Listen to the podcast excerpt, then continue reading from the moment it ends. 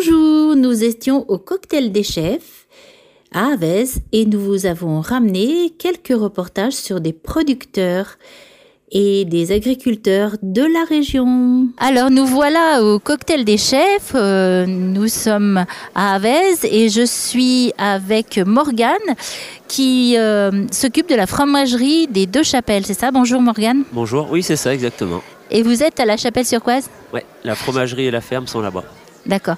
Et vous produisez quoi Euh, tout ce exactement qui comme est, euh, fromage bah, Produits laitiers de, de vache et euh, tous les fromages affinés, euh, fromages frais. euh, on a une gamme qui est assez large. Vous êtes producteur euh, en- à plusieurs ou vous êtes tout seul On est deux associés. Je suis associé avec euh, Lionel Morel, donc qui s'occupe de la partie euh, élevage des animaux, et moi je suis euh, plutôt responsable de tout ce qui est transformation, affinage. C'est avec quel lait que vous, vous faites euh, vos fromages Avec le lait de nos vaches. Le lait de vos vaches Ouais, ouais, c'est ça. Bio, pas bio Bio, Bio, super. labellisé agriculteur biologique depuis 2014 ou 2015, oui.